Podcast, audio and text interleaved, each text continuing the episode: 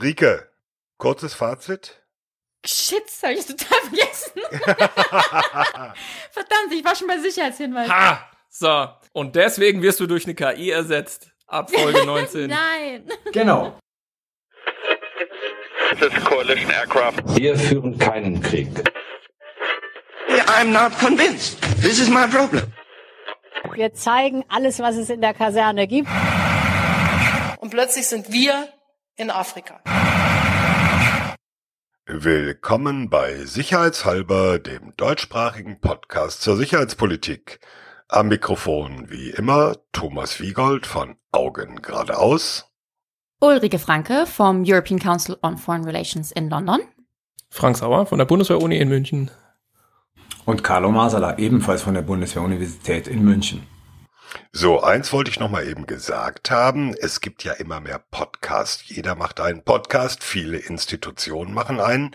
Wir sind der unabhängige sicherheitspolitische Podcast in deutscher Sprache. Keine Institution, keine Firma. Und wir finanzieren alles selbst. Deswegen gibt's nachher auch nochmal den Hinweis auf den Sicherheitshalber Shop bei Spreadshirt. Aber zunächst mal, wir zeichnen diese Folge auf am 13. Oktober 2019, einem Sonntag im goldenen Oktober, außer in London, wo es regnet. Aber sowas von. Und wir haben diesmal, aber sowas von. Und wir haben diesmal folgende Themen. Ganz aktuell reden wir über den türkischen Einmarsch in Nordsyrien, welche Folgen das hat, welche Bedeutung es hat, was da abgeht. Und das zweite Thema, ich glaube, das waren auch immer Hörerwünsche, KI, also künstliche Intelligenz im Militär. Und jetzt sagt nicht, das wäre ein Gegensatz. Gut. Die Türkei hat vor wenigen Tagen, nachdem die USA oder genauer gesagt Präsident Donald Trump den Abzug von US-Truppen aus Nordsyrien angekündigt hat, sofort danach hat die Türkei ihre Truppen in Richtung Nordsyrien in Marsch gesetzt, in das Kurdengebiet dort. Carlo, was ist da eigentlich los? Ja, Thomas, also, wie du richtigerweise gesagt hast, ist die türkische Armee auf Befehl ihres Oberbefehlshabers Erdogan am 9. Oktober in die nordöstlichen Gebiete äh, Syriens einmarschiert. Dem vorausgegangen war am 6. Oktober die Ankündigung von äh, Präsident Trump, dass die amerikanischen Truppen aus dieser Gegend zurückgezogen werden. Es soll in der Zwischenzeit ein Telefonat zwischen Trump und Erdogan gegeben haben, in dem Trump Erdogan bestätigt hat, dass dieser Rückzug äh, stattfinden wird.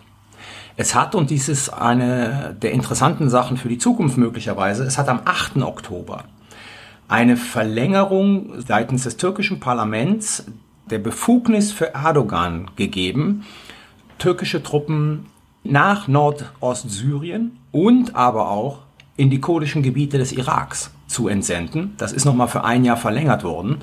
Also so ein Beschluss, mit dem das türkische Parlament sozusagen Erdogan äh, die Möglichkeit gibt, ohne Konsultation durch das äh, Parlament, mit dem Parlament, seine Truppen in Bewegung zu setzen.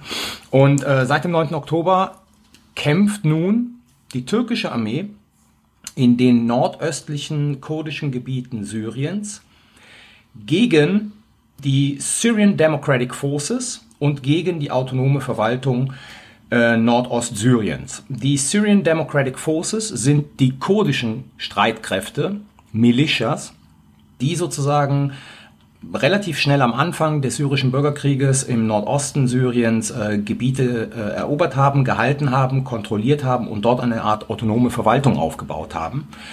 Die Türkei kämpft mit einem anderen Akteur in diesem syrischen Bürgerkrieg, nämlich der Syrian National Army, gegen die gerade erwähnten Syrian Democratic Forces und die autonome Verwaltung äh, Nordostsyriens. Was ist das Argument der Türken? Moment, du musst eben noch sagen, die Syrian National Army ist ja nicht die offizielle syrische Armee. Nee, nee, klar, das sind nicht die offiziellen syrischen Streitkräfte, also es ist nicht die Syrian Army, sondern das ist äh, sozusagen eine andere Militia Force in diesem syrischen Bürgerkrieg. Was ist das Argument der äh, Türken? Das Argument der Türken ist, dass die Syrian Democratic Forces, also die kurdischen Streitkräfte, die kurdischen Militia in diesem Gebiet, unter anderem durch die sogenannte YPG ähm, gestellt werden.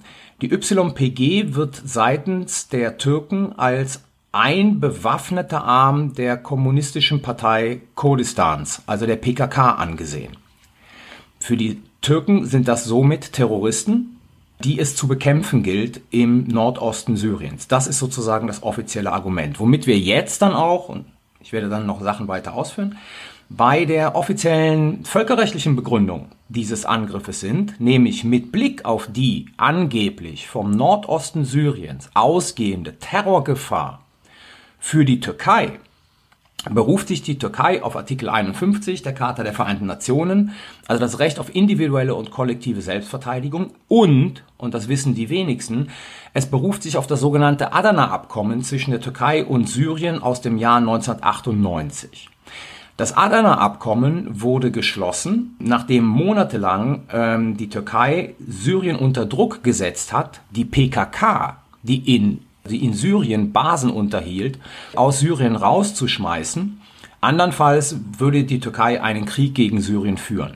Das führte 1998 zum sogenannten Adana-Abkommen zwischen der Türkei und Syrien, das zur Folge hatte A, dass Syrien in der Tat die PKK äh, aus Syrien rausgeschmissen hat, in diesem Abkommen aber zustimmt, dass sollte der syrische Staat nicht in der Lage sein, Terrorangriffe oder die Unterstützung der PKK in der Türkei durch Teile der PKK oder terroristischer Gruppen aus dem Nordosten Syriens zu unterbinden, die Türkei das Recht habe, bis zu 15 Kilometer auf syrischem Gebiet vorzudringen, um sozusagen diese Terrorgefahr, um dieser Terrorgefahr Herr zu werden.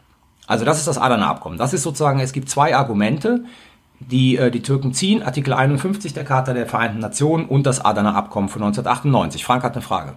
Jetzt heißt es aber doch, die Türkei will einen 30 Kilometer irgendwie Schutzkorridor da einrichten. Also überschreiten sie ja diese 15 Kilometer Grenze. Richtig. Sie würden es überschreiten, genau. Also wir kommen dann sozusagen noch auf den zweiten Punkt. Was wollen die Türken eigentlich dort? Wichtig zunächst einmal ist aber auch festzuhalten, dass das ja nicht die erste militärische Operation der türkischen Armee auf syrischem Gebiet ist, seit es den syrischen Bürgerkrieg gibt. Also bereits äh, 2018 im Januar gab es die Operation Olivenzweig. Türkische Truppen sind in, auf syrischem Gebiet vorgedrungen und haben die sogenannte, äh, haben die Stadt Afrin eingenommen, die sie seitdem halten und sozusagen selbst verwalten. Also wir haben es jetzt hier nicht mit der ersten Operation zu tun, äh, sondern es ist bereits die zweite Operation, die äh, die Türken hier unternehmen. Was haben die Türken vor?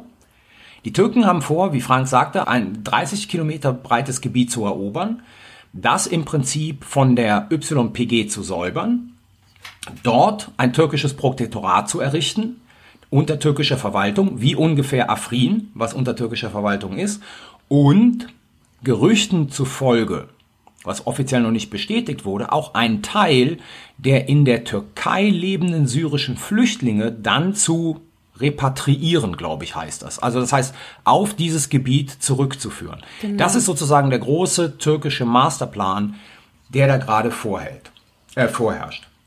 Ich sage jetzt mal Folgendes. Da uns nicht bekannt ist, dass sozusagen eine konkrete Terrorgefahr aus dem nordöstlichen Teil Syriens für die Türkei existierte, zieht, und das ist in der Diskussion, fällt das irgendwie völlig flach, zieht die Türkei gerade eine alte amerikanische Argumentationsfigur aus der Bush-Regierung mit Blick auf den Irakkrieg. Nämlich, ihr erinnert euch alle noch an Donald Rumsfeld, Preventive Strikes. Donald Rumsfeld hat ja sozusagen mit Blick auf 9-11 und den ganzen Konsequenzen irgendwann mal argumentiert, und es stand auch in der National Security Strategy der Amerikaner drin, dass die Amerikaner das Recht hätten, Preventive Strikes durchzuführen. Das heißt, Militärschläge gegen antizipierte Gefahren, was das Völkerrecht so nicht vorsieht. Ich muss dich korrigieren. Sie haben es preemptive genannt, ja. aber es waren de facto preventive. Das ist richtig. Die haben es, ja. Also man hat im Prinzip diese Denkfigur der, des, der Präemption derart entleert, genau. dass, dass man Prävention betreiben kann, also ohne konkreten Anlass. Also nur, ja. nur mal für die Zuhörerin. Präemptive Schläge erlaubt das Völkerrecht. Das heißt, wenn ich sozusagen einen Beweis dafür habe, dass ein unmittelbarer Angriff auf mein Territorium bevorsteht, dann darf ich als erster zuschlagen, um diesen Angriff abzuwenden. Das ist im Allgemeinen präemptiv. Donald Rumsfeld benutzte den Begriff präemptiv, um ihn sozusagen umzudefinieren und zu sagen, ich brauche keine konkreten Beweise, ich brauche nur die Annahme, dass etwas passieren könnte und dann habe ich das Recht zuzuschlagen. Was letzten Endes im allgemeinen Sprachgebrauch ein präventiver Schlag ist. Mhm. Und genau diese gleiche Argumentation benutzt jetzt die Türkei.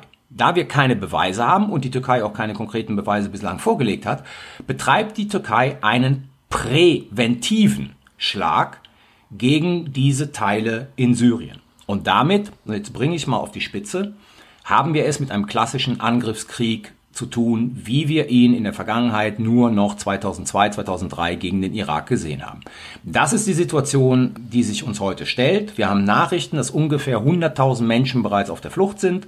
Die ähm, Syrian Democratic Forces, deren Aufgabe es in Absprache mit den USA auch war, ungefähr 12.000 ISIS-Kämpfer in Gefängnissen zu bewachen, haben erklärt, sie können und wollen diese Aufgabe nicht mehr erfüllen. Es gibt bereits die ersten Anschläge auf äh, Gefängnisse, um ISIS-Kämpfer zu befreien.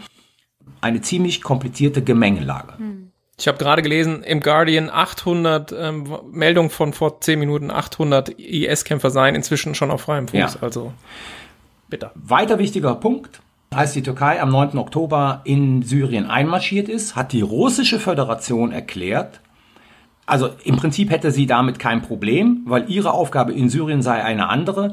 Das heißt, die Türken haben nicht nur carte blanche seitens der Amerikaner bekommen, sondern sie haben carte blanche auch seitens der Russen bekommen, in Syrien diese Operation durchzuführen. Da muss ich mal eben, eben fragen, carte ja. blanche seitens der Amerikaner. Also äh, durch diese Äußerungen von Donald Trump, durch die Anordnung, den Befehl, die US-Truppen abzuziehen. Wenn man aber verschiedene Ansichten aus Washington hört, dann ist das mit der Carte Blanche so einfach nicht. Da gibt's durchaus äh, Widerspruch gegen Trump. Das stimmt. Auch ja, aus dem Militär. Stimmt. Und es gab ja den Fall, wann war das gestern, dass Artilleriefeuer in der Nähe einer noch vorhandenen amerikanischen Basisstellung, wie auch immer man das nennen will, eingeschlagen ist. Das heißt, so ganz clear cut ist es mit den Amerikanern ja nicht. Nein, es ist nicht ganz clear cut, da hast du recht. Ähm, ich beziehe mich da auf den Präsidenten. Ja, also das äh, Pentagon äh, äußert sich sozusagen ähm, sehr kritisch mit Blick auf die Türken, sagt auch, sie stehen zu ihren kurdischen Verbündeten. Im im, im, Im Kongress gibt es eine bipartisan, also von beiden Parteien getragene, ähm, wird es wohl eine, einen Gesetzesentwurf geben, der auf Twitter schon mal mit seinem Inhaltsverzeichnis zu sehen war, der die Türken mit Sanktionen belegen soll. Unter anderem Sanktionen gegen Präsidenten, Außenminister, Generalstabschef, Verteidigungsminister etc. pp. Also persönliche Sanktionen, Konten werden eingefroren und so weiter und so fort. Mehrere europäische Staaten, ich sage jetzt extra nicht EU-Staaten, haben bereits sozusagen den Export von Rüstungsgütern äh, in die Türkei untersagt. Naja, und es gibt. Naja. Deutschland hat gesagt, keine neuen Verträge. Ne? Deutschland nicht, aber, aber Schweden zum Beispiel. Schweden, Norwegen und so weiter. Deutschland hat gesagt, keine neuen Verträge, aber ich habe ja gesagt, mehrere europäische Staaten. Das ist nicht nur Deutschland.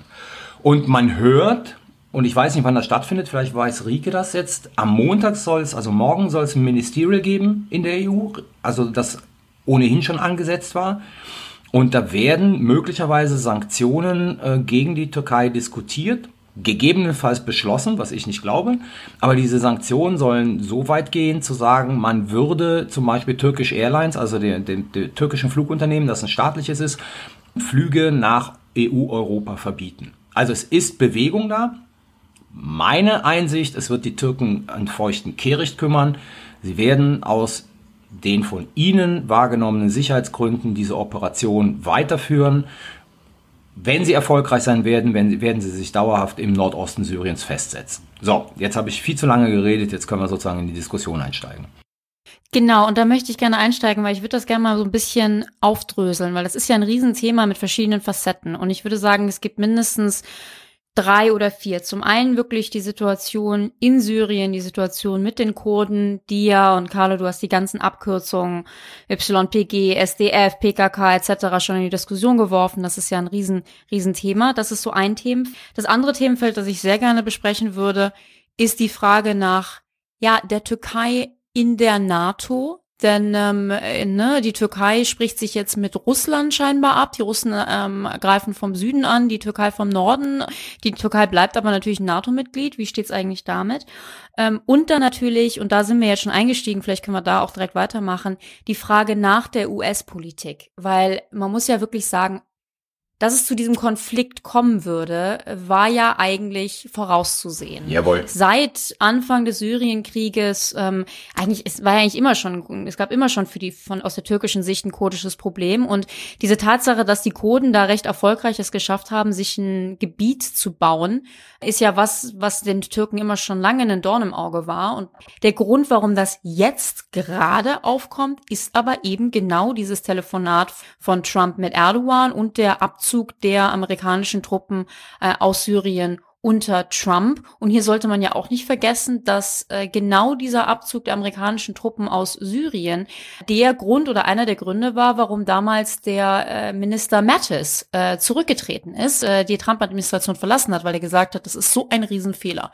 Also vielleicht können wir ja mal in der in der äh, US-Politik oder den Aspekt der US-Politik da noch mal etwas weiter aufdröseln, denn nicht nur gibt es da jetzt interne US-Themen, die ganz interessant sind, Kongress gegen Trump, äh, selbst Republikaner gegen Trump, sondern am interessantesten finde ich eigentlich, was bedeutet diese US-Politik, wie wir sie jetzt sehen, dieses wahnsinnige Fallenlassen von bisherigen Verbündeten. Was bedeutet das eigentlich, ja, für den Rest der Welt, für die anderen Verbündeten? Gibt es hier irgendwelche Lehren oder zucken wir jetzt alle mit den Schultern und sagen, naja, gut, die Amerikaner können eben machen, was sie, was sie wollen, weil sie stark genug sind.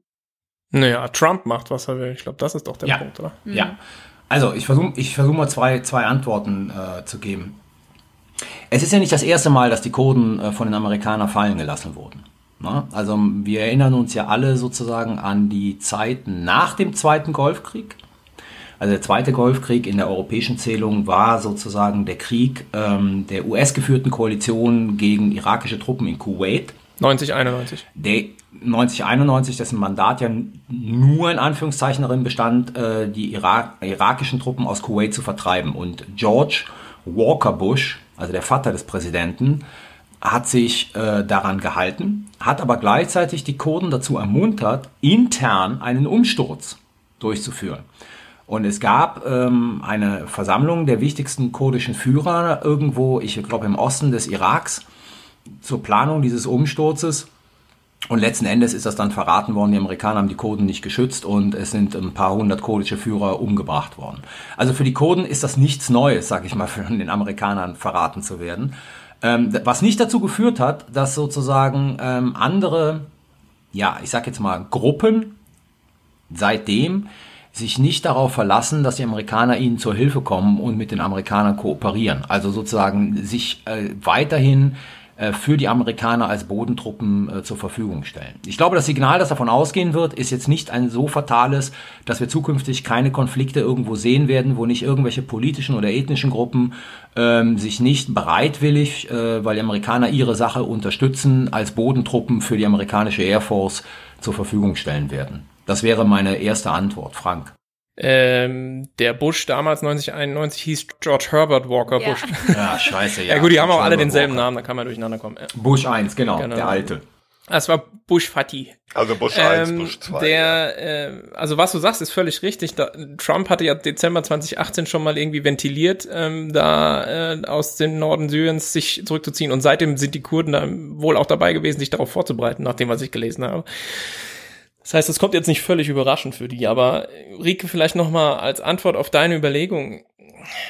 Also wenn man da jetzt irgendwie wieder eine Systematik reindeuten wollte im Nachhinein, ich weiß nicht, ob das sozusagen sonderlich fruchtbares Unterfangen wird. Das ist halt der übliche Trump-Nonsens, ja. Erst ermöglicht er den Einmarsch und dann bietet er sich hinterher jetzt als Schlichter an. Also ich meine, darf ich mal lachen? Das ist ungefähr so genau wie der äh, Handelsstreit mit China, den er vom Zaun bricht, um jetzt hinterher irgendwie zu melden, Wahnsinn, wir haben eine Einigung er erzielt. Das ist, man kann sich ja nur noch an den Kopf fassen, wie der Typ permanent quasi Katastrophen anzettelt, um dann hinterher so zu tun, als ob er der sozusagen der einzige irgendwie verfügbare Retter wäre. Das ist schon, es ist eine völlig planlose, konzeptlose, katastrophale Politik mit Blick auf diese gesamte Region. Und äh, weil wir es gerade von, von beiden Bushs hatten, man wünscht sich ja geradezu George W. Bush zurück, also den Sohn von Fatih Bush, der 2003 den Irakkrieg angezettelt hat, ich meine, der hatte wenigstens eine konsistente Politik. Die war konsistent, die war konsistent in allem falsch. Aber ne, man wusste wenigstens, Die war berechenbar. War. Ja, war berechenbar, genau. Wohingegen Trump halt, ja, einfach durch die Welt irrelichtert. Rike. Ja, ja, sehe ich ähnlich. Also ähm, Trump würde natürlich agieren, dass sein Hauptziel in der ganzen Geschichte ist, die Amerikaner aus ihren Endless Wars rauszuholen. Das versucht er ja, Ja. schon sehr lange. Ähm, er tut es aber in der Tat auf eine Art und Weise, die dermaßen kontraproduktiv ist, dass man sich wirklich fragt, ähm, ob da irgendwelche Überlegungen hinter sind. Ähm, ich zitiere sehr ungerne Trump-Tweets, aber ich fand es schon interessant, dass er halt trotzdem, was wir jetzt sehen, ohne mit der Wimper zu zucken, solche Sachen tweetet wie In no way have we abandoned the Kurds, who are special people and wonderful fighters. Die uns nicht in der Normandie geholfen haben. Ja, genau. Zwei Tage vorher hat er das getweetet. Also ich, Das genau das auch. Okay. Okay, Ja. um das, um das zu erklären. Also äh, erstmal tweetet Trump derzeit, natürlich haben wir die Kurden nicht im Stich gelassen. Das sind wundervolle Menschen und tolle Kämpfer. Und man fragt sich, aha, ähm, das sieht aber auf dem, auf dem Boden da anders aus. Diese Normandie-Geschichte, die jetzt gerade hier reingeworfen wurde, ist, dass äh, Trump tatsächlich in einem, in, bei einer Pressekonferenz oder irgendwie auf einer, vor einer Kamera äh, gesagt hat, dass ja so einer der Gründe, warum man eben mit den Kurden jetzt nicht hilft, da ist, dass die Kurden damals im Zweiten Weltkrieg eben nicht auf der Seite der Amerikaner gekämpft haben und irgendwie bei der Landung in der Normandie nicht mitgemacht haben. Also, was ja nicht stimmt. Also in Normandie außerdem, ist waren sie nicht dabei, aber sie haben durchaus auf Seiten der Alliierten gekämpft. Ja. Genau. Vor allen Dingen auf Seiten der Briten. Genau. Ja. Und sind natürlich auch, und das ist natürlich auch wichtig, gerade im äh, Zweiten Weltkrieg, der ja eben ein Krieg zwischen Staaten war, die Kurden haben keinen Staat. Das ist ja the whole point. Das ist ja genau, worüber wir gerade reden. Insofern können die Kurden da auch relativ schlecht irgendwie mit dabei gewesen sein. Davon ist natürlich auch dieser Yardstick zu sagen, wir helfen nur denjenigen, die uns in der Normandie geholfen, ein komplett absurder. Aber sei es drum. Den Punkt, den ich eigentlich machen wollte, ist folgender. Was ich so bedrückend oder frustrierend an dieser ganzen Geschichte finde, ist, dass wir haben jetzt die die Situation, dass die Amerikaner Verbündete fallen lassen wie heiße Kartoffeln und wirklich ja, also dem dem dem schlechter überlassen. Kann man in dem Fall glaube ich wirklich so so krass sagen. Absolut. Das Problem ist, ich glaube nicht, dass das für die USA, was Verbündete angeht, wirklich langfristig Folgen haben wird.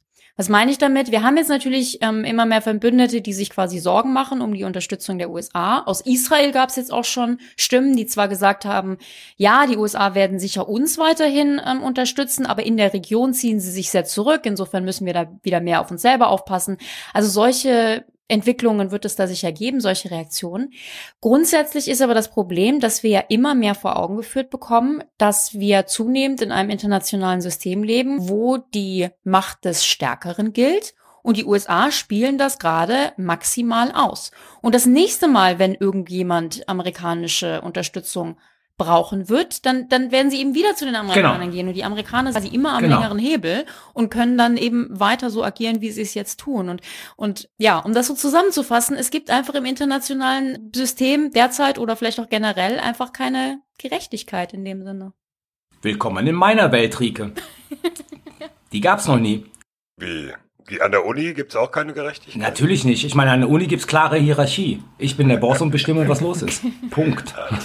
Also das äh, Stärkeren. Ja. es war, es war, glaube ich, schon mal weniger düster, aber äh, deiner Bestandsaufnahme ist nichts hinzuzufügen, Rike. Ähm, vielleicht noch mal, du hattest es anfangs so schön strukturiert. Ich würde ganz gern noch ein paar Dinge einwerfen, wenn ich darf, so zur Lage jetzt in im Norden Syriens. Ist das sinnvoll an der Stelle? Also ich will einfach nur noch mal so ein paar Punkte nennen, weil ich, da- damit man das gehört hat. Also äh, was man so, ich habe jetzt irgendwie quasi die aktuelle, ähm, wenn es hier ein bisschen raschelt, ich habe die Zeitung auf Papier. Oh, oh, Aber ähm, du hattest auch schon gesagt, Carlo, ne? 100.000, 130.000 Menschen auf der Flucht. Genau. Bis zu 450.000 Bewohner des umkämpften Gebiets sind potenziell betroffen. Außerdem, was einen besonders zu denken geben kann, ist, dass wohl auch diese Angriffe sich auf zivile Einrichtungen und Infrastrukturen äh, erstrecken. Also es ist die Rede von Kraftwerken, von Dämmen, sogar von medizinischen Einrichtungen. also von Teams zum Beispiel. äh, Es gab ja NGOs. Es ist, sind auch NGOs werden angegriffen. Genau, ja. Also auch was die Türkei hier macht oder wie die Türken da vorgehen, ist, um es mal diplomatisch zu formulieren, als hochproblematisch einzuschätzen. Und ich würde fast äh, ich weiß nicht, ob das jetzt tatsächlich den Bogen überspannt, aber ich würde fast mal die Frage in den Raum stellen, ob man da vielleicht den Begriff schon fast der ethnischen Säuberung ins Feld führen muss. Ja, darauf läuft es ja hinaus. Darauf läuft es ja hinaus. Ist nicht zu, zu sehr zugespitzt. Nein, es, es läuft ja genau darauf hinaus. Wenn es wirklich die Intention der Türkei ist, da bis zu eine Million Syrer, die in türkischen Flüchtlingslagern sind, umzusiedeln, dann läuft es natürlich auf eine Veränderung der Demografie hinaus dort. Ja? Genau, da soll die Bevölkerung ausgetauscht werden. Die Kurden sollen Genau. vertrieben werden, die Syrer sollen da quasi in Richtig. Anführungszeichen angesiedelt werden. Das ist schon, also das Und ist schon du gesagt hast, Frank, Tobak. natürlich bei dem, also wir sind ja jetzt noch nicht weit in der Operation drin. Das ist Tag 4, ne? Ja. Operation Friedensquäler heißt die übrigens. Man äh, darf mal milde lächeln. Ja. Ja, Peace Spring. Wir sind in Tag 4 der Operation und es zeichnet sich, was zu erwarten war, ab, dass ähm, als humanitäres Völkerrecht in der Führungsakademie der Türkei gelehrt wurde, die Truppen nicht anwesend waren. Also die Türken führen einen Krieg sozusagen ohne Fesseln. Und das werden sie auch weiter so betreiben. Ja, wir sehen die ersten Videoschnipsel von dem, was da passiert. Das ist sozusagen, ähm, ja, das hat Klar, Muss man natürlich, natürlich immer vorsichtig sein, das hat mit, Videoschnipsel und ähm, so. Oder auch Ja. bei den Berichten, die wir bekommen. Ne? Also sozusagen humanitäre Organisationen zu beschießen, Ja, ja. damit sie irgendwo abhauen, das ist sozusagen ähm, nicht das Zeichen von staatlichen Armeen eigentlich. Und vor allen Dingen nicht das Zeichen von staatlichen Armeen, die in der NATO Mitglied sind. Ja, die, Tür, die Türken führen da einen Krieg äh, ohne Fesseln durch das humanitäre Völkerrecht. Der zweite Punkt ist, und jetzt mit der Region, Frank, also akademisch gesagt kann man, kann man da wirklich feststellen, mit Blick auf, was ist da eigentlich möglich, the situation is pretty much fucked up. Das hast du sehr schön akademisch gesagt. So, genau, also ich habe mich lange damit beschäftigt und das ist sozusagen ähm, meine theoretische Schlussfolgerung. Das ist ein Fach, Hast du Lehrstuhl für Fachbe- Weil letzten Fachbegriff, Endes- ja. Thomas äh, kann es vielleicht bestätigen. Also wir hatten ja gestern natürlich diese, diese Nachricht ähm, des Beschusses, des Artilleriebeschusses der amerikanischen Stellung dort. Äh, es sieht ja wohl so aus, dass das kein Versehen war. Weil die Amerikaner, die Amerikaner sagen ja, die Türken hatten alle Koordinaten ne, amerikanischer Stellungen. Genau, also dass die ziemlich genau wussten, Genau. wo, wo Amerikaner noch sind. Okay, den Teil verstehe ich dann nicht, weil da habe ich, als ich das gehört habe, dachte ich mir, das verstehe ich nicht. Warum um alles in der Welt würden die denn jetzt amerikanische Stellungen beschießen? Dass die Amerikaner sich noch weiter zurückziehen, Ja. damit sie noch mehr Spielraum haben. das ist doch der Es Wahnsinn. gab ja keinen direkten Treffer. Es gibt Meldungen aus Washington, die von Bracketing reden. Also, dass sozusagen links eine Granate, rechts eine Granate. Wir treffen euch nicht, aber wir wissen genau, wo Genau. ihr seid.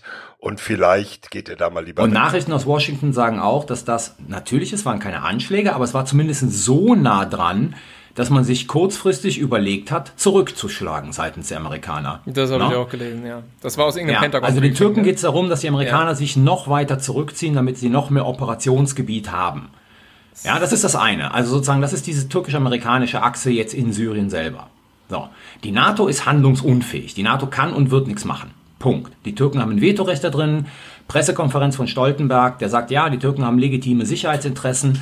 Ähm, da sieht man schon, wo der Zug hinfährt. Der kann ja auch nichts anderes sagen, der arme Mann. Ja? Ja, er war ja in, in Ankara, ne? Also Stoltenberg äh, von der NATO war in Ankara und den Soundbite, den ich gehört habe, war, wo er die Türken zur Mäßigung aufruft. Genau, aber letzten Endes sagt er, ne, sie haben legitime Sicherheitsinteressen und wiederholt damit den türkischen Sprech, aber der kann ja auch nichts anderes machen. So, und dann haben wir noch sozusagen den anderen Akteur, wo die Türkei nicht Mitglied ist, das ist die Europäische Union. Und ich sage jetzt mal ganz blöd, die Führungsmacht der Europäischen Union, die Bundesrepublik Deutschland, hat die Hosen voll, dass Erdogan seine Ankündigung, wenn ihr das weiter Invasion nennt, und ich würde dann weitergehen, wenn ihr was weiter macht gegen uns, dann schicken wir euch einfach 3,5 Millionen Flüchtlinge rüber, was sie ja durchaus machen könnten. Und ich würde ihn sozusagen so einschätzen, dass er das auch machen wird.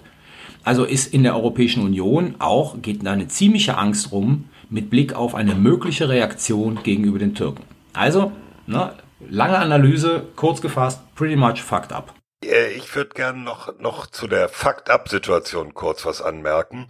Wir haben jetzt immer nur über Syrien gesprochen. Carlo, du hast eingangs erwähnt, äh, Erdogan hat die Ermächtigung, auch im Irak zu agieren. Genau, richtig. So.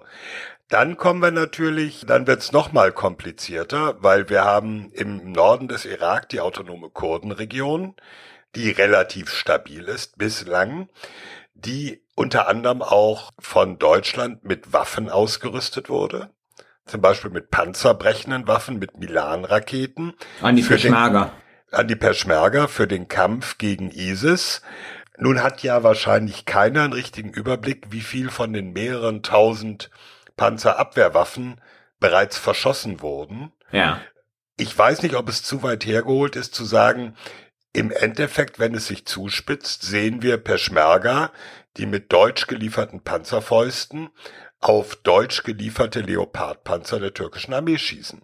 Kein Szenario, das wir sozusagen in den nächsten Wochen und Monaten ausschließen können. Jawohl. Absolut. Ja, exakt, So. exakt so ist es. Ist aus deutscher Perspektive dann okay, weil sozusagen beide Seiten haben unsere Waffen. Ach so, okay. Naja, also ganz kurz, ich habe mir das rausgeguckt. Ähm, Türk, die Türkei ist in der Tat der größte deutsche Rüstungsabnehmer in der NATO. Mhm. Und rund ein Drittel der türkischen Importe letztes Jahr kamen aus Deutschland. Das waren allerdings überwiegend Marineschiffe, also Ah ja, okay, vom Volumen her. Verstehe. Und das Vom Witzige, und, und jetzt mal zu, Thomas hat es ja angedeutet, ne? Zur deutschen Politik.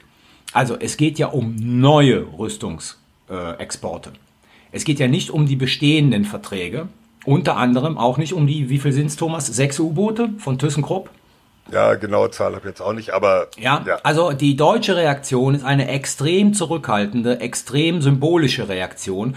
Der BDI sagt, es gibt momentan noch nicht mal äh, anstehende Kooperationsbemühungen um neue Rüstungsprojekte, so dass wenn das stimmt, ja, diese Entscheidung, keine neuen Rüstungsprojekte zu genehmigen und Rüstungsexporte zu genehmigen, letzten Endes nicht heißt, äh, wir haben eh nichts und das, was wir nichts haben, das, was nicht da ist, werden wir auch den Türken nicht liefern.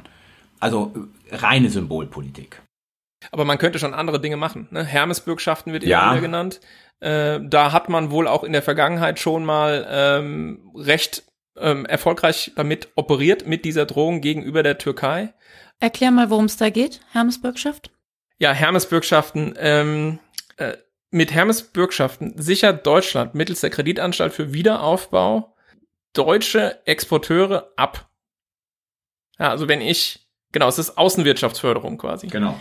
Äh, Das sind Garantien, die Deutschland Mhm. gibt, deutschen Unternehmen, um sie vor Verlusten zu schützen durch ausbleibende Zahlungen ausländischer Geschäftspartner. Sprich, wenn Deutschland sagt, wir machen keine Herbstbürgschaften mehr Türkei, äh, für die Türkei, dann hören die Deutschen äh, Investitionen in, in die Türkei auf oder nehmen ab. Ja, also das ist sozusagen ein Drohmittel, mit dem man wirtschaftlich Druck ausüben kann. So, das wurde jetzt verschiedentlich genannt. Äh, es gibt wohl eine große geplante Investition seitens VW. Also man könnte natürlich schon, wenn man jetzt hingehen würde und äh, nicht so zaghaft wäre, wie Carlo es äh, beschrieben hat, wirklich Druck aufbauen wollte, hätte man vermutlich wirtschaftlich gesehen, allein aus deutscher Perspektive, und dann haben wir noch gar nicht über die EU-Ebene gesprochen, zumindest ein paar Druckinstrumente in der Hand, die man nutzen könnte. Dann müsste man aber auch mit den Konsequenzen, beispielsweise eben, dass Erdogan äh, seinen Kurs in der Flüchtlingspolitik ändert und diesen Flüchtlingsdeal, der da geschlagen wurde, aufkündigt, leben. Aber so ist es eben. Wenn man droht, muss man halt auch durchziehen, wenn es wirklich soweit ist. Sonst ist es nicht glaubwürdig.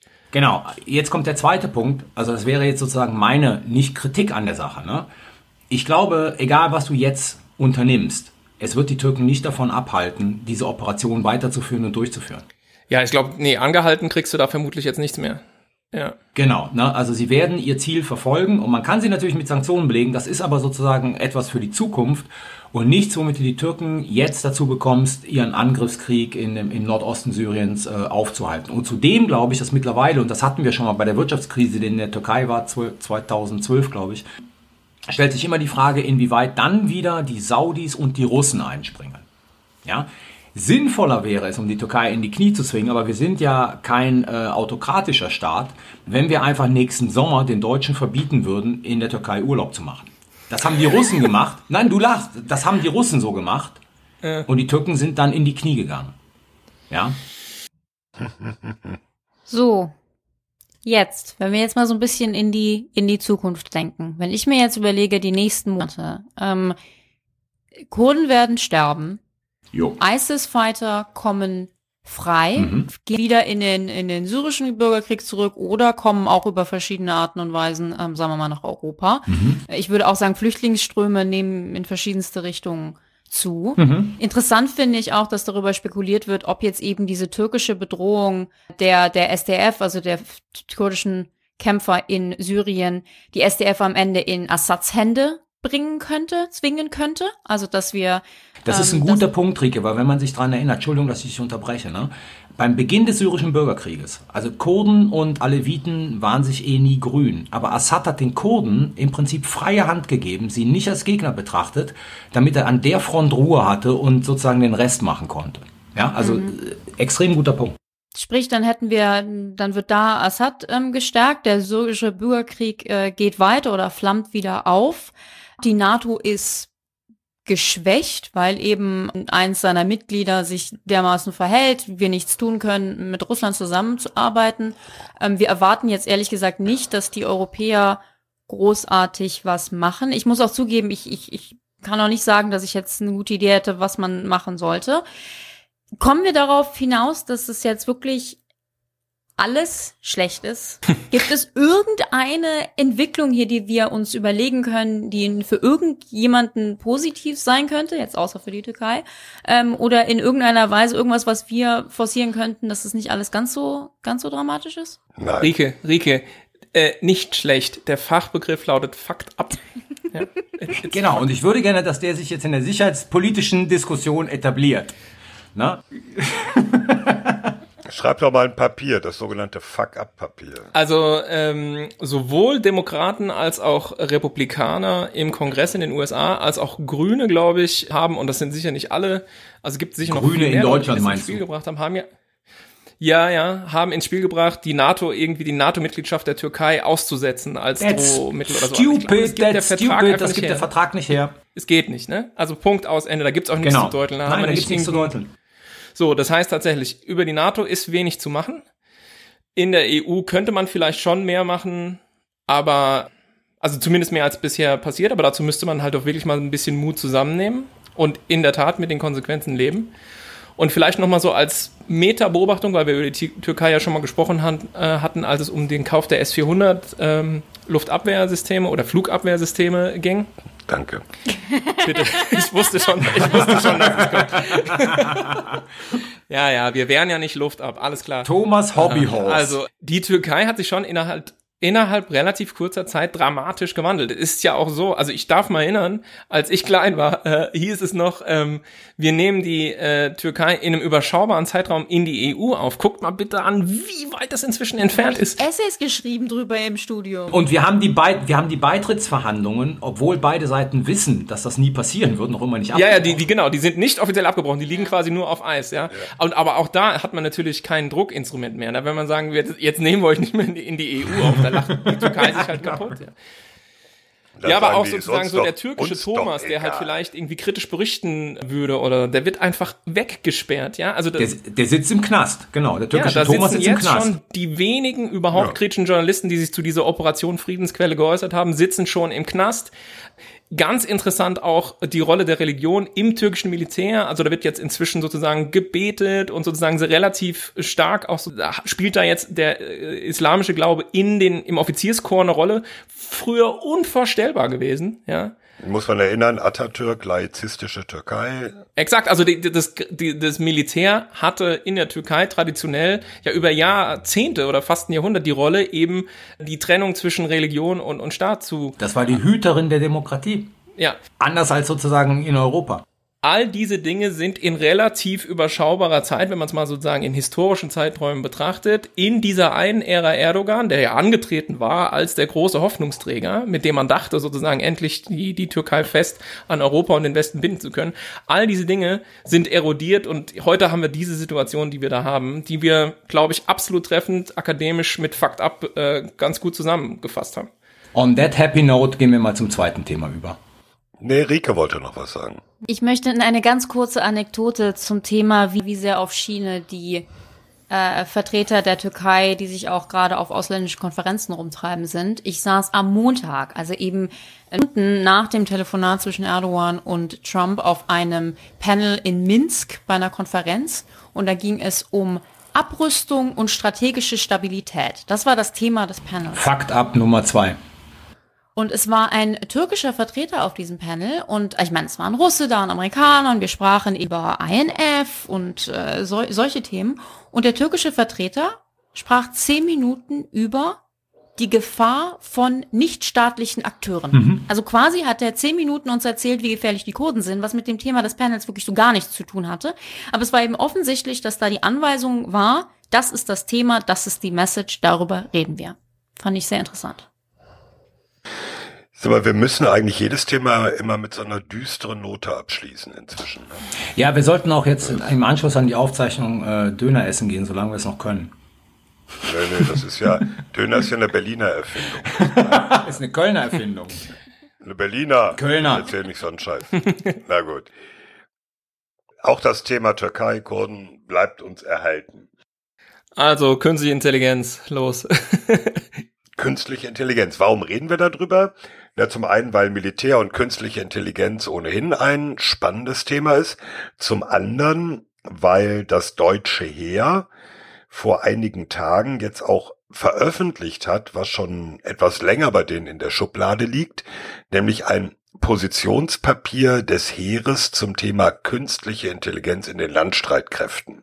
Das ist deswegen bemerkenswert, weil es, wenn ich nicht was übersehen habe, und Rika hat das ja, glaube ich, noch ein bisschen besser im Blick als ich, weil das die erste öffentliche Äußerung aus den deutschen Streitkräften zu diesem Thema ist. Es gibt ja die KI-Strategie der Bundesregierung, die im Wesentlichen Wirtschaftsministerium, Arbeitsministerium, noch irgendwie Justiz, glaube ich auch, aber wo die, wo das BMVG, das Verteidigungsministerium, nicht mit am Tisch saß und wo die Streitkräfte auch nur so mit einem Satz erwähnt werden, nach dem Motto, für die Bundeswehr ist künstliche Intelligenz auch ganz wichtig und müssen wir auch berücksichtigen.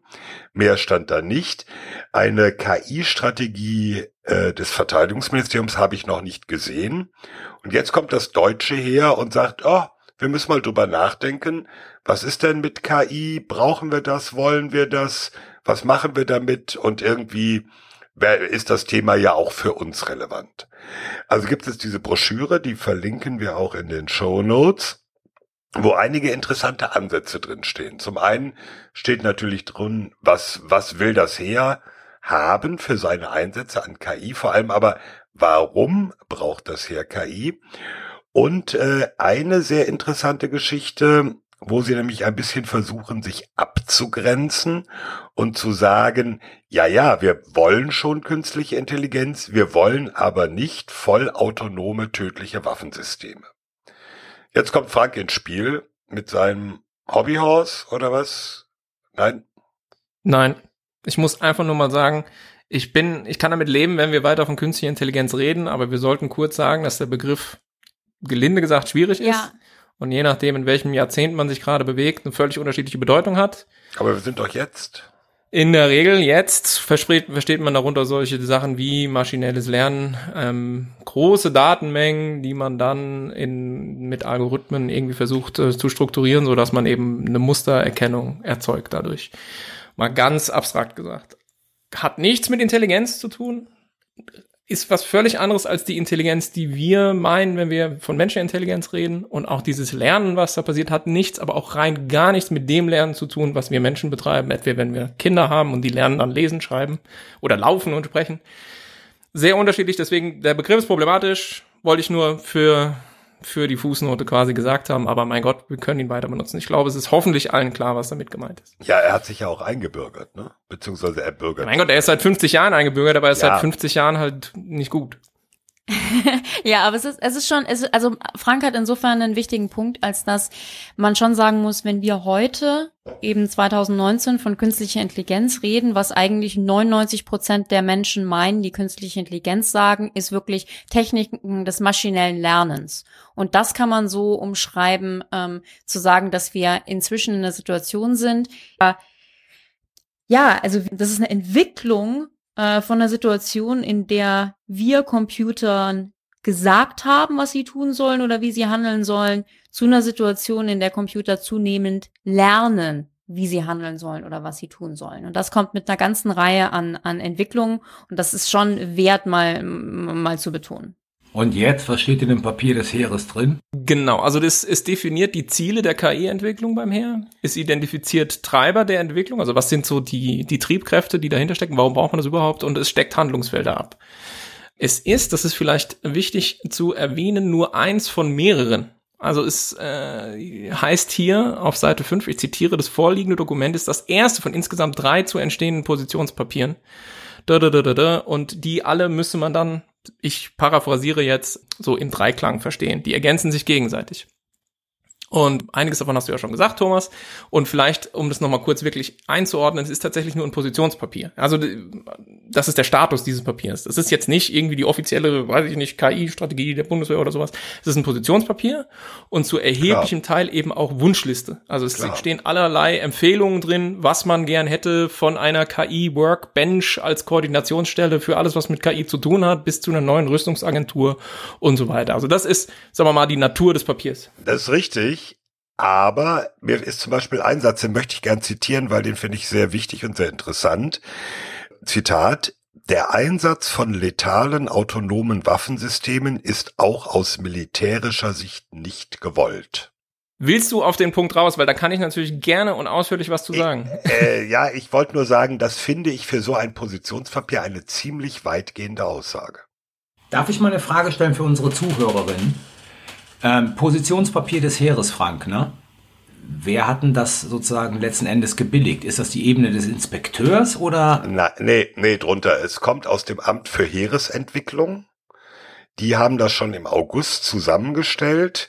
Dann lag das ein bisschen rum, wurde vor zwei Wochen oder so bei irgendeiner Tagung gedruckt, verteilt, wurde dadurch erstmals bekannt und dann kam ich die Frage, ja, was ist denn das und können wir das auch mal sehen? Und dann wurde das äh, vergangenen Montag am 8. Oktober auf der Webseite des Heeres eingestellt, also ist seitdem erstmal richtig sichtbar. Okay. Rike. So, wir sind jetzt direkt in das Papier gesprungen, was ich natürlich super finde, aber ich würde doch ganz gerne für die Zuhörer und Zuhörerinnen, die vielleicht in dem Thema nicht ganz so bewandert sind, nochmal ganz kurz umreißen, warum wir überhaupt darüber reden.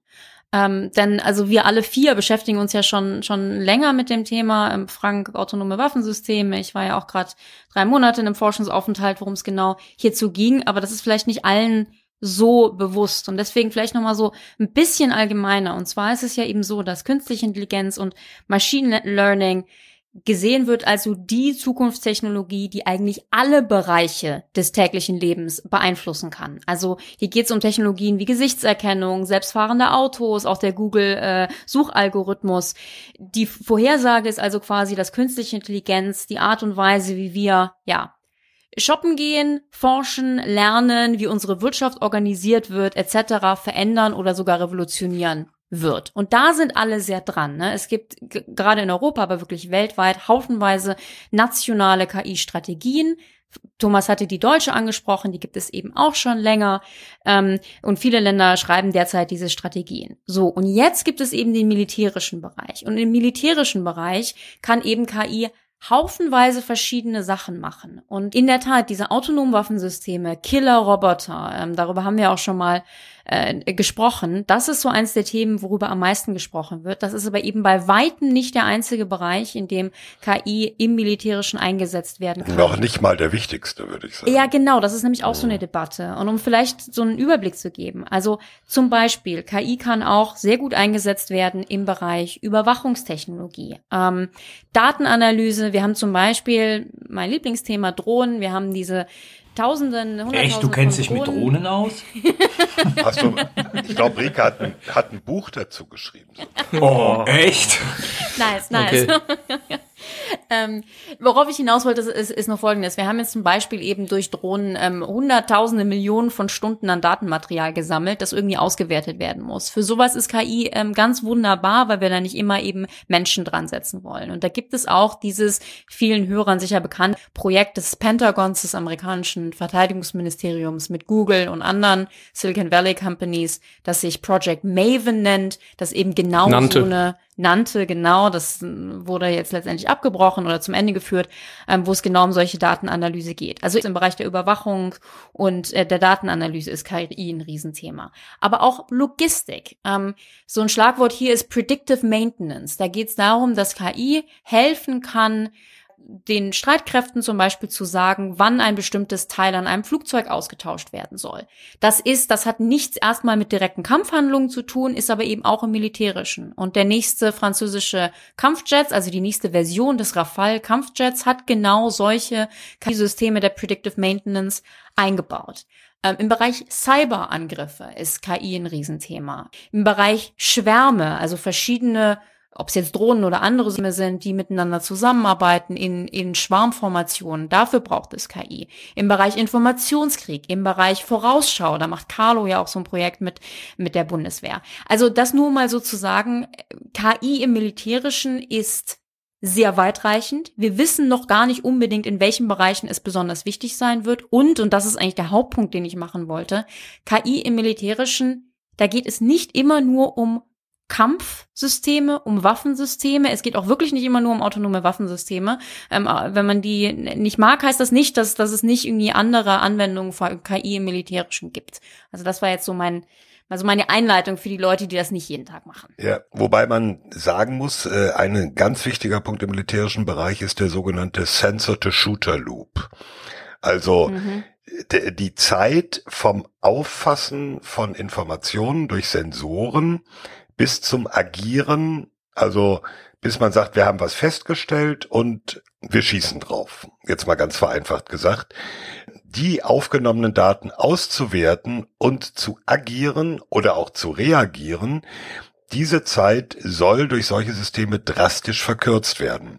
Ja. Ein typisches Beispiel dafür ist zum Beispiel auch auf so einem ganz simplen taktischen Level Sniper Detection. Also feststellen, von wo schießt ein Scharfschütze auf die eigenen Truppen, äh, was man äh, mit menschlichen äh, Sensoren, also mit Ohren und Augen, nur sehr mühsam herausfinden kann, was Technik viel schneller herausfindet. Und dann ist die Frage, wie schnell reagiert Technik darauf? Frank. Insofern hat dieses von Rika angesprochene Projekt Maven, bei dem es in Anführungszeichen nur um das Auswerten von Videoinformationen geht, natürlich insofern eine Implikation, als dass es ja. diesen von dir beschriebenen Zyklus Thomas natürlich beschleunigt. Ja, klar. Also im NATO-Sprachgebrauch heißt es ja Find, Fix, Track, äh, Select, Engage, Assess. Also ich muss das Ziel finden, fixieren, verfolgen, für die Bekämpfung auswählen, bekämpfen und danach gucken, was passiert ist. Mhm. Und wenn ich vorne auf dieser ersten Hälfte sozusagen dieses Entscheidungszyklus schon ganz viel Automatisierung habe, weil ich irgendwelchen Systeme habe, die mir die ganzen Informationen, die ich da sammle, vorfiltern und dann sagen, hier könnten mögliche Ziele sein, wählt die doch aus und bekämpft die, liebe Menschen dann habe ich natürlich quasi diesen Ablauf schon enorm beschleunigt und deswegen hat Maven ja auch ja dieses Projekt, was Google mit dem Pentagon äh, durchgeführt hat, für so enorm viel Aufregung und Widerstand gesorgt, weil man sagte, Leute, wir bauen hier quasi die Vorstufe für die Vollautomatisierung dieses Entscheidungszyklus, mhm. wenn nämlich dann auch Selection and Engagement of Targets, also das sozusagen der hintere Teil dieses Entscheidungszyklus, das Auswählen und Bekämpfen von Zielen, wenn auch das dann vom Mensch wegdelegiert wird an die Maschine. Und das ist ja auch genau das, hattest du schon gesagt, Thomas, was dieses Papier vom Heer sehr klar rausstreicht, man nicht will. Ja. Es ist politisch nicht gewünscht, es ist militärisch nicht gewünscht, es ist auch rechtlich hochproblematisch. Das machen die hier relativ klar. Ich hätte da jetzt durchaus noch ein paar andere, kleinere äh, sozusagen irgendwie Punkte anzumerken. Aber das, das können wir dann äh, danach machen. Aber ich glaube, jetzt ist erstmal allen grundsätzlich klar, worum es da geht. Es geht im Prinzip um eine Beschleunigung von Abläufen. Und die Frage, die man sich stellen muss, welche Rolle soll die Maschine spielen, welche Rolle soll der Mensch spielen? Genau. Ich habe eine Frage. Maven, weil jetzt das eben nicht klar war zwischen dir und Rike. Beendet im Sinne von erfolgreich oder beendet im Sinne von abgebrochen, weil nicht erfolgreich, nicht gewollt, etc.? Maven war ein Pilotprojekt des Pentagon mit mehreren Unternehmen, nicht nur Google, auch zum Beispiel Clarify und anderen was als Pilotprojekt gekennzeichnet war und so eine Art Pipeline bauen sollte in das, was wir heute, äh, was heute quasi ein ganzer Center ist im Pentagon, der sich mit KI-Integrierung in die Streitkräfte, in die US-Streitkräfte beschäftigt. Und äh, bei Google gab es seitens der Belegschaft derartigen Widerstand gegen Googles Beteiligung an diesem breiteren Maven-Projekt, dass der Vertrag, den Google mit dem Pentagon hatte, sozusagen vollendet wurde. Genau. Also es ist nichts irgendwie abgebrochen worden oder so ähnlich, sondern man hatte einen Vertrag und der lief, wenn ich mich nicht sehr täusche, bis Ende März diesen Jahres und danach äh, endete diese Kooperation zwischen Google und dem Pentagon. Also man hat den Vertrag sozusagen erfüllt, zu Ende gebracht und dann keinen weiteren Anschlussvertrag mehr mit dem Pentagon gesucht, weil Google sich ja inzwischen auch eigene Prinzipien auferlegt hat, wo sie das ähm, ja, Produzieren von militärisch nutzbaren KI-Lösungen auf ein absolutes Mindestmaß reduzieren äh, wollen. Genau, das war auch in etwa mein, mein Kenntnisstand dazu. Was ich gerne noch betonen würde, und vor dem Hintergrund hat es mich dann auch sehr gefreut, dass es dieses Papier aus dem HEA gab, auch wenn ich Thomas zustimme, dass es etwas erstaunlich ist, dass das quasi so kommt, ohne eine, eine größere Militär-KI-Strategie ähm, von der Bundesrepublik allgemein.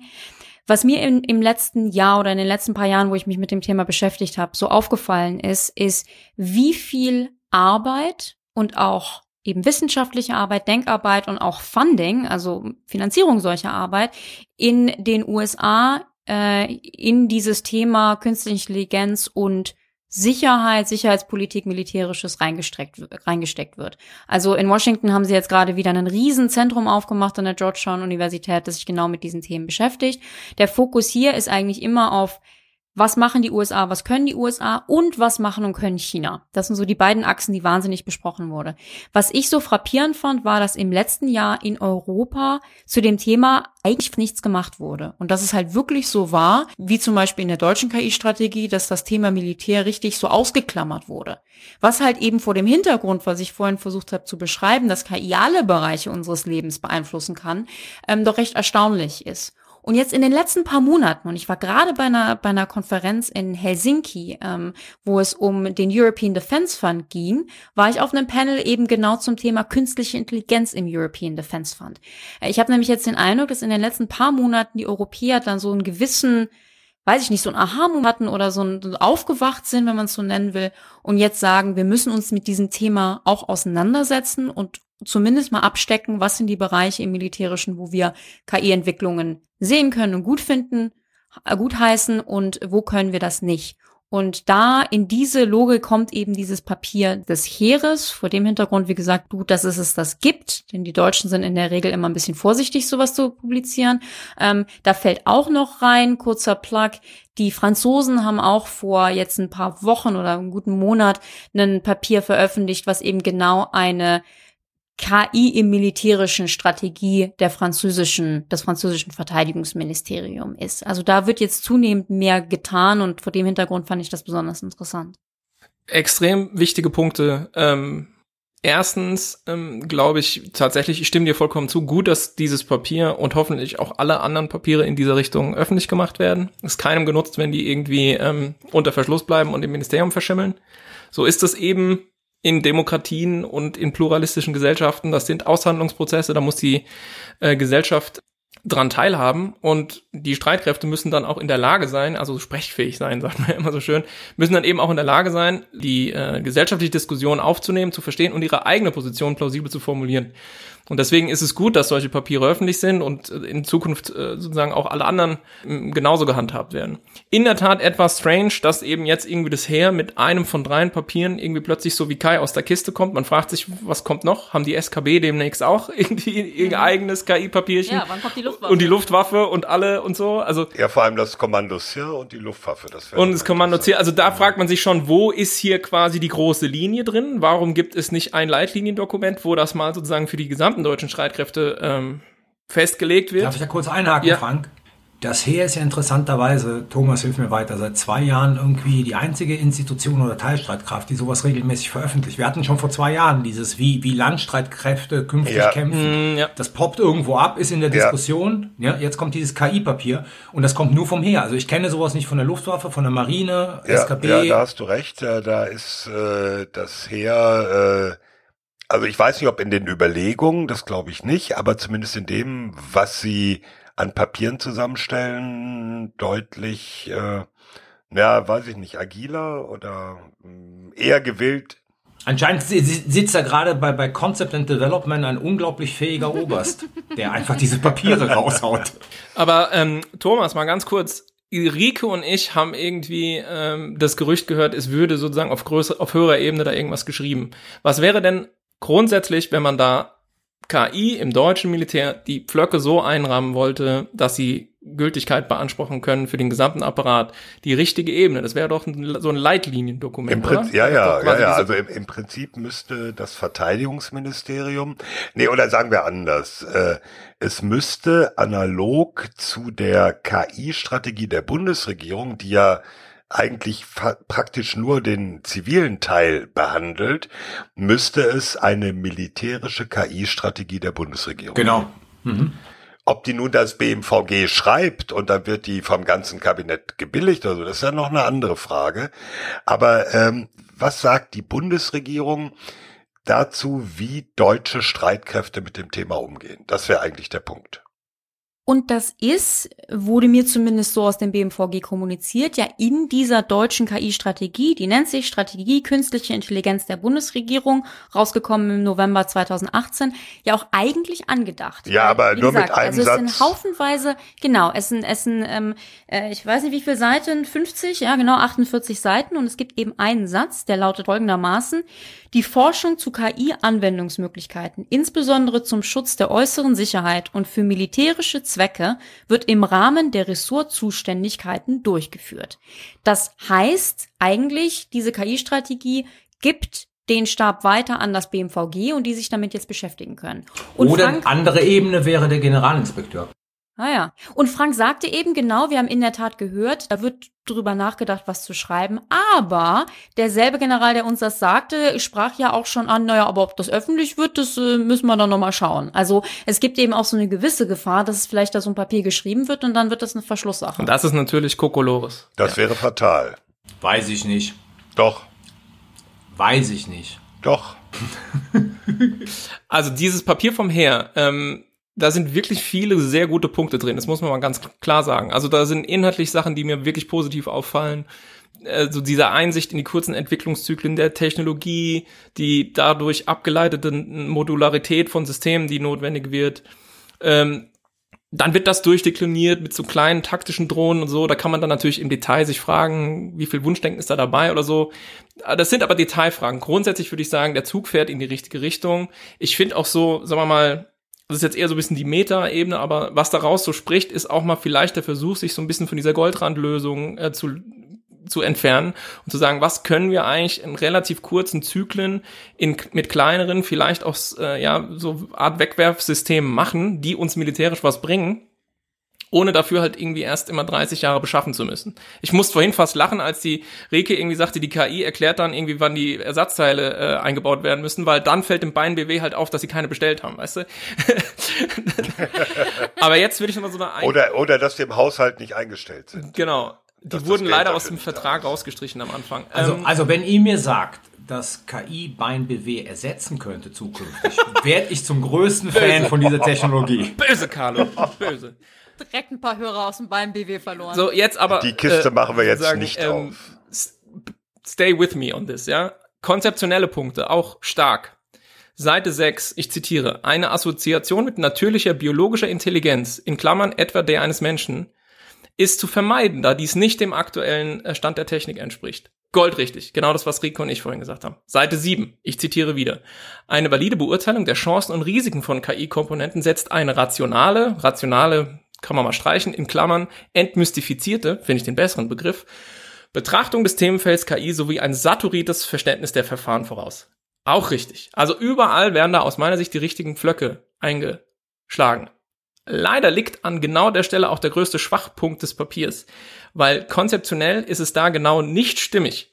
Weil was versucht wird, ist auf Teufel kommt raus in diesem gesamten Papier eine Unterscheidung aufrechtzuerhalten zwischen automatischen Systemen und autonomen Systemen. Auf Seite 5, auf Seite 9 und so, wer da reingucken will. Und es ist technisch so nicht haltbar. Also man kann nicht auf der einen Seite sagen, wir müssen so argumentieren, wie es die Technik uns sagt. Und es gibt einfach keinen Techniker, der sagt, es gibt eine verlässlich ziehbare Unterscheidung zwischen automatisch und autonom. Und ich glaube, da merkt man, dass der Bundeswehr diese ganze Diskussion, die du gleich am Anfang ins Spiel gebracht hast, Thomas, diese Autonomie in Waffensystemen-Diskussion schon wieder mhm. als Schreck in die Glieder gefahren ist.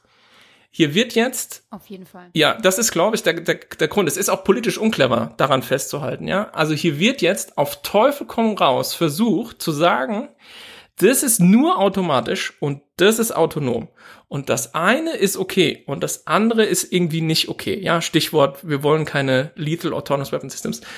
Und es funktioniert einfach nicht. Es gibt konzeptionell keinen Sinn und es ist auch technisch nicht gedeckt. Ja, und wenn man sich dann anguckt, wie diese vermeintlichen autonomen Waffensysteme definiert werden in diesem Papier, dann findet man so ein Definitionsmonstrum vor, wo es dann irgendwie heißt, ja, das System, ich zitiere, nimmt seinen Zustand wahr, beurteilt die Situation, entscheidet, evaluiert und lernt. Also Leute, ganz ehrlich, das so evaluieren, wahrnehmen, beurteilen und so, das ist genau das, was diese KI-Systeme nicht können. Und jeder, der sich mit der Technik auskennt, weiß das. Und deswegen ist das, was ich vorhin meinte, entscheidend wäre besser. Die Bundeswehr sagt ganz offensiv, Leute, KI kommt, alle benutzen ja. es. Wir auch. Das sind die Teile, wo wir automatisieren werden. Hier in diesen Feldern wollen wir Automatisierung und dann sehen wir da bestimmte rote Linien, wo wir nicht automatisieren. Oder meinetwegen nenne es auch autonomisieren, ist mir im Prinzip Hupe. Und dann klären wir hier systematisch durch in irgendeiner Leitlinie oder in irgendeinem Dokument, wo wir sehen, welche äh, Rolle spielt die Maschine in einer bestimmten Situation und welche Rolle soll der Mensch spielen. Aus bestimmten Gründen, politischen, rechtlichen, ethischen Gründen. Und dann wird da eine runde Sache draus. Und das ist konzeptionell aus meiner Sicht die größte Schwäche dieses Papiers, was ansonsten wirklich sehr viele ganz starke Punkte macht. Und da möchte ich zum Abschluss nochmal in dieselbe äh, Kerbe hauen. Ich fand auch, Gerade im Vergleich zum französischen Papier. Ich sollte dazu sagen, es ist ein bisschen gemein, die zu vergleichen, als dass das französische halt wirklich eben das Höherlevel-Dokument ist, die französische Militär-KI-Strategie quasi. Aber im Vergleich zum französischen Papier fand ich das Papier jetzt auch technisch nicht ganz so versiert. Ich habe mich auch bei manchen Sachen gefragt, so, hm, da, da würde ich gern noch mal ein bisschen mehr hören, was da, was da so das Wissen und das, das Denken ist. Und vielleicht auch noch, es ist auch noch insofern ein Unterschied, als dass das Heerespapier, ich fand, da war sehr viel Wünsch dir was drin. Mhm. Also da ging es sehr viel um, wir hätten gerne folgenden folgende Institution, wir würden gerne folgenden Workshop, äh, was auch immer machen, während das Französische eher war, wir gründen dieses und jenes Komitee. Also da, da ist noch ein bisschen. Was das Heer natürlich nicht sagen kann, ne? Das hier nationale Rüstungsagentur, äh, da kann das Heer sich eine nationale Rüstungsagentur wünschen, aber mehr eigentlich auch In nicht. der Tat, wobei das Heer kann auch eben her wahrscheinlich. Aber der Grund ja. ist natürlich der, dass diese Definition, die, die, die hier angeführt wird, schon 2014 geschrieben wurde und jetzt ist fünf Jahre später und ich glaube, viele Leute, die an diesem Papier da mitgearbeitet haben, wissen sehr wohl, wovon sie reden und wissen auch, dass diese Definition von vor fünf Jahren eigentlich im Lichte der Diskussion auch international und so und mit Blick auf unsere Partner und so nicht haltbar ist. Also wenn man sich die US-Definition anguckt von dem, was ein autonomes Waffensystem ist, die ist eine ganz andere und die ist super schlank und rein auf Funktionalität irgendwie äh, ab, zielt die ab und erzählt nichts von irgendwie Beurteilen von Situationen, Evaluieren und Lernen und was nicht alles. Und ist deswegen natürlich auch viel besser operationalisierbar. Und mein Eindruck ist, es ist so richtig irgendwie noch nicht der Groschen gefallen zu sagen, okay, die Definition tun wir jetzt mal weg und jetzt gehen wir wirklich systematisch mit dem weiter, was wir hier schreiben, nämlich was kann die Technik wirklich, was wollen wir damit automatisieren und was wollen oder dürfen wir nicht automatisieren. Das wäre viel eleganter, als mit diesen, mit diesen Definitionsungetümen permanent rumzuhantieren und sich in, in den Fuß zu schießen. Mhm. Wir schreiben die äh, oder wir verlinken die Ami-Definition auch noch in den Show Notes natürlich. Ne? Klar, wie immer. Jetzt muss ich zum Abschluss der Debatte noch sagen, super, wir sind so super. Wir haben nicht einmal Skynet und nicht einmal Terminator gesagt. Terminator. ja, okay. Aber wir haben die ganze Definition oder die ganze Diskussion geführt, ohne Arnold Schwarzenegger I'll be back einzuführen. Das ist doch schon mal nicht schlecht. Ja, das, das, das machen alle diese, das machen alle diese kommerziellen Podcasts, weißt Ach so, du, auf dem Markt sind sicherheitspolitisch. Der klar. Beste vermeidet sowas natürlich, solche Plattitüden. Super. Der Beste sind wir übrigens, liebe Hörerinnen und Hörer. Rike, kurzes Fazit? Ja, das Fazit. Also das erste Thema war ein sehr deprimierendes. Ähm, es ging um die türkischen Angriffe und türkischen Einmarsch in die nordsyrischen von Kurden kontrollierten Gebiete, die der US-Präsident Trump ja quasi möglich gemacht hat äh, am, am Sonntag, äh, indem er Erdogan das grüne Licht dafür gegeben hat und auch die amerikanischen, die letzten verbleibenden amerikanischen Truppen aus dieser Region abgezogen hat.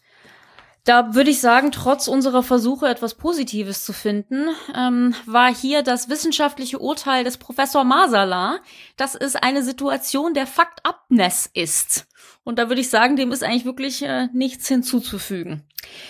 Bei KMI im Militärischen war das zweite Thema. Äh, da haben wir uns die neue Strategie der Heeresentwicklung zum Naja, Anlass nicht genommen. Strategie. Positionspapier. Da haben wir in der Tat das neue Positionspapier der Heeresentwicklung zum Anlass genommen, darüber, darüber zu reden, was KI im Militärischen alles so bedeutet. Ähm, da gibt es weitreichende mögliche Einsatzgebiete und das ist was, auf die wir alle auf jeden Fall ein sehr genaues Auge haben werden. Insofern, das wird sicher in zukünftigen Diskussionen auch noch mehrfach erwähnt werden. Vielen Dank. Und damit sind wir beim Sicherheitshinweis. Sicherheitshinweis. Sicherheitshinweis. Da wir es in dieser Folge ja ohnehin von KI hatten, äh, hier noch ein einschlägiger Sicherheitshinweis, der in dieselbe Kerbe haut. Und zwar hat diese Woche Hao Li, einer der Pionierentwickler sogenannter Deepfakes, zu Protokoll gegeben, dass er davon ausgeht, dass in ein bis zwei, äh, dass in zwei bis drei Jahren, Entschuldigung, keine Möglichkeit mehr bestehen wird, Deepfakes von echten Inhalten zu unterscheiden.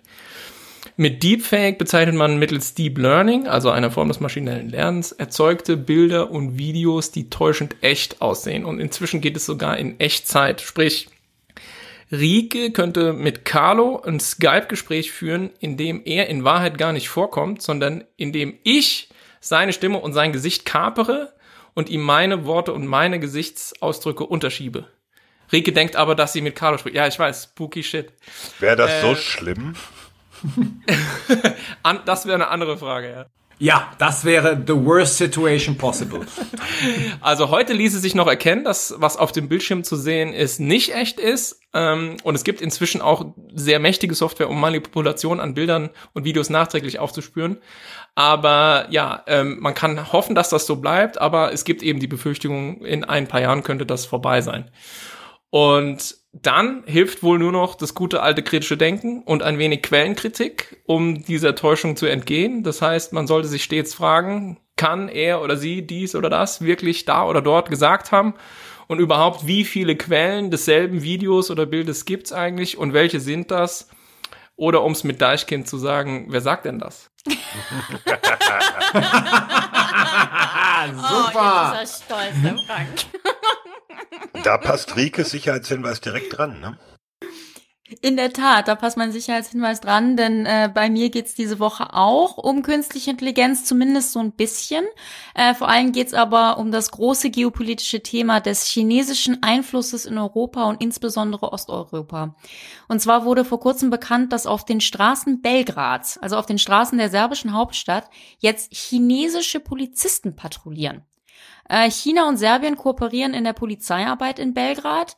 Angeblich, weil es eine steigende Anzahl chinesischer Touristen in Serbien gibt und die chinesischen Polizisten sollen bewirken, dass diese sich besonders sicher fühlen. Äh, die chinesischen Polizisten dürfen nach offiziellen Angaben keine Festnahmen vornehmen, sind aber eben in Uniform und Abzeichen in Belgrad unterwegs. Und dazu kommt, und daher der Hinweis auf das künstliche Intelligenzthema, dass Serbien mit dem chinesischen Konzern Huawei an einem Projekt arbeitet. Wer sich fragt, warum gelacht wird, höre unsere vorherigen Folgen. Serbien Huawei. arbeitet mit dem chinesischen Konzern Huawei an einem Projekt, ähm, das nennt sich Safe City. Und da geht es um die Überwachung Belgrads mit Hilfe von Überwachungskameras und Gesichtserkennung. Und ähm, bisher äh, hatten serbische Polizeikräfte nur mit anderen Polizisten aus EU-Ländern kooperiert. Serbien, ich möchte es in Erinnerung rufen, ist auch ein Beitrittskandidat der Europäischen Union. Aber Serbien sitzt eben gleichzeitig auch auf der chinesischen neuen Seidenstraße oder Belt and Road Initiative. Und da bewegt sich also gerade einiges geopolitisch. Ähm, da halten wir Dann mein Sicherheitshinweis, der hat auch was mit einem unserer Themen heute zu tun, und zwar nicht mit KI, sondern mit der Türkei. Es geht um Entwicklungen auf Zypern oder vor Zypern. Viele unserer Hörer oder Hörerinnen werden wissen, dass die zypriotische Regierung zusammen mit den Israelis versucht, sozusagen Erdgasvorkommen äh, vor der Küste Zyperns zu erschließen. Die Türkei ist vehement dagegen, wenn sie nicht äh, daran beteiligt wird. Das ist der alte schwelende Streit. Nur interessanterweise an dem Tag, an dem äh, türkische Truppen in den Nordosten Syriens einmarschiert sind, haben sich 20 Schiffe der türkischen Marine inklusive einer Fregatte und auch äh, eines U-Bootes nach Zypern begeben und haben Zypern im Prinzip von seiner nördlichen Seite umzingelt. Das heißt, die türkische Marine blockiert einen Teil sozusagen äh, des zypriotischen äh, Gewässers. Heute hat Frankreich angekündigt, dass es zusammen mit Zypern ein gemeinsames Manöver, Marinemanöver durchführen wird und französische Kriegsschiffe befinden sich zu diesem Zeitpunkt auf dem Weg äh, nach Zypern. Das Ganze wird dadurch noch interessanter, dass der Präsident des türkischen Protektorats auf Zypern, also der Präsident von Nordzypern, einem international nicht anerkannten Staat, Mustafa Akinci, die äh, türkische Invasion in Syrien nicht als Peace Spring, wie sie offiziell heißt, sondern als Blood Spring bezeichnet hat. Das heißt, mein Petitum an alle Zuhörer und Zuhörerinnen, werft ein Auge auf Zypern, da wird es langsam immer heißer. Ja, äh, ich habe unser Dauerthema, nämlich das 2%-Ziel der NATO. Jetzt mal nicht zu den Dingen, die wir vorhin besprochen haben, aber überwölbend natürlich immer dabei. Verteidigungsministerin Annegret Kramp-Karrenbauer hat am Freitag bei einer Sicherheitskonferenz in Riga in Lettland nochmal Stellung genommen zu diesen zwei Prozent. Und sie hat wörtlich gesagt, wir haben einen soliden Plan mit festgelegten Projekten, dass wir bis zum Jahr 2024 1,5 Prozent des Bruttoinlandsprodukts für Verteidigungsausgaben erreichen werden. Und dann der zweite Teil, das ist der interessanter, and build on towards 2% in the years until 2031. Jetzt kann man das übersetzen, wir werden bis 2031 zwei Prozent erreichen. Ich würde eher sagen, wir bemühen uns bis 2031 die zwei Prozent anzustreben. Ich will aber auf was anderes hinaus, nämlich das Jahr 2031 ist ja nicht zufällig gegriffen, ist ja nicht willkürlich, sondern das ist genau der Plan, für das das sogenannte neue Fähigkeitsprofil der Bundeswehr gilt. Das heißt, bis 2031 will die Bundeswehr zum Beispiel in der Lage sein, der NATO drei voll ausgerüstete Divisionen abrufbereit zur Verfügung zu stellen. Und da finde ich interessant, da scheint sich mir so ein gewisses Umdenken anzudeuten, dass auch äh, Kramp-Karrenbauer nicht allein auf diese Metrik geht, zwei Prozent, zwei Prozent, zwei Prozent, sondern dass wir uns jetzt an Fähigkeiten orientieren, nämlich was ist der Plan, was haben wir der NATO zugesagt, was will die Bundeswehr erreichen? Und das daran orientiert, was ja auch Sinn macht, unabhängig von diesen Prozentzahlen zu sagen, die Bundeswehr muss Folgendes können, und zwar in den nächsten zwölf Jahren. Und dass das uns näher bringt an die zwei Prozent, ist ja schön. Die sind aber nicht allein entscheidend. Entscheidend ist, was die Bundeswehr können soll bis dahin. Und auch das werden wir im Auge behalten. 2031, da bin ich über 40, um Gottes Willen. Ja, das ist das Fähigkeitsprofil der Bundeswehr. Das ist ja auch bis 2031 angelegt.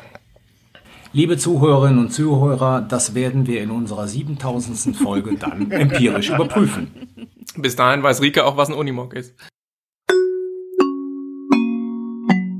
Sicherheitshinweis. Damit sind wir am Ende dieser Folge. Das ging ja wieder ziemlich äh, rund. Äh, ja, dann bleibt mir nur zu sagen, sicherheitshalber kann man überall hören und abonnieren, wo es Podcasts gibt.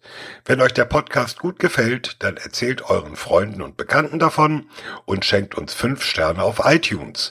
Das hilft nämlich neuen Hörerinnen und Hörern, diesen Podcast zu finden. Auf Twitter findet ihr uns unter @sicherheitspod und über E-Mails an sicherheitspod@gmail.com freuen wir uns auch immer sehr. Der Sicherheitshalber Shop, den muss ich vor allem deswegen erwähnen. Ich habe gesagt, wir sind ein unabhängiger deutschsprachiger Podcast zur Sicherheitspolitik. Keine Institution, keine Firma, niemand und nichts sponsort uns. Das müsst ihr schon tun. Deswegen gibt's den shop.spreadshirt.de slash sicherheitshalber Shop. Tolle Hoodies, tolle Tassen und von jeder verkauften Tasse gehen ein paar Cent ab für einen guten Zweck, nämlich für die Finanzierung dieses Podcasts. Vielleicht kauft Carlo sich dann weniger knarzenden Stuhl davon. Das wäre mal ein echtes Projekt, das können wir mal vornehmen. Das würde die Post-Production um 80 Prozent verkürzen. Dann bleibt mir nur zu sagen, die nächste, die 19. Episode nehmen wir auf am 1. November. Allerheiligen in manchen Bundesländern, nicht in allen.